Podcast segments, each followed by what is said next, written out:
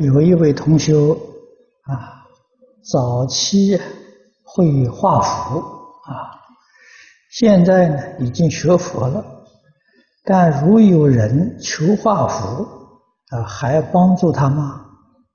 啊，这是不是属于伪口实？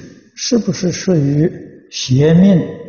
该如何解决？啊，请师父慈悲解答。这个符咒啊，问题是你画的符灵不灵啊？如果画的符很灵啊，有人求你呢，你也可以给他画啊。不过画符之后啊，最好劝他能够念佛啊，用这个方法接引他来学佛。也未尝不是好事情啊！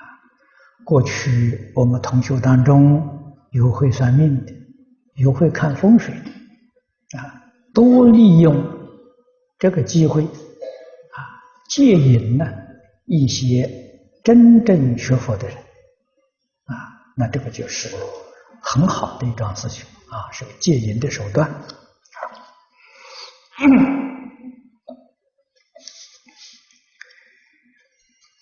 呃，学佛了，决定还是要依从经典的教诲啊。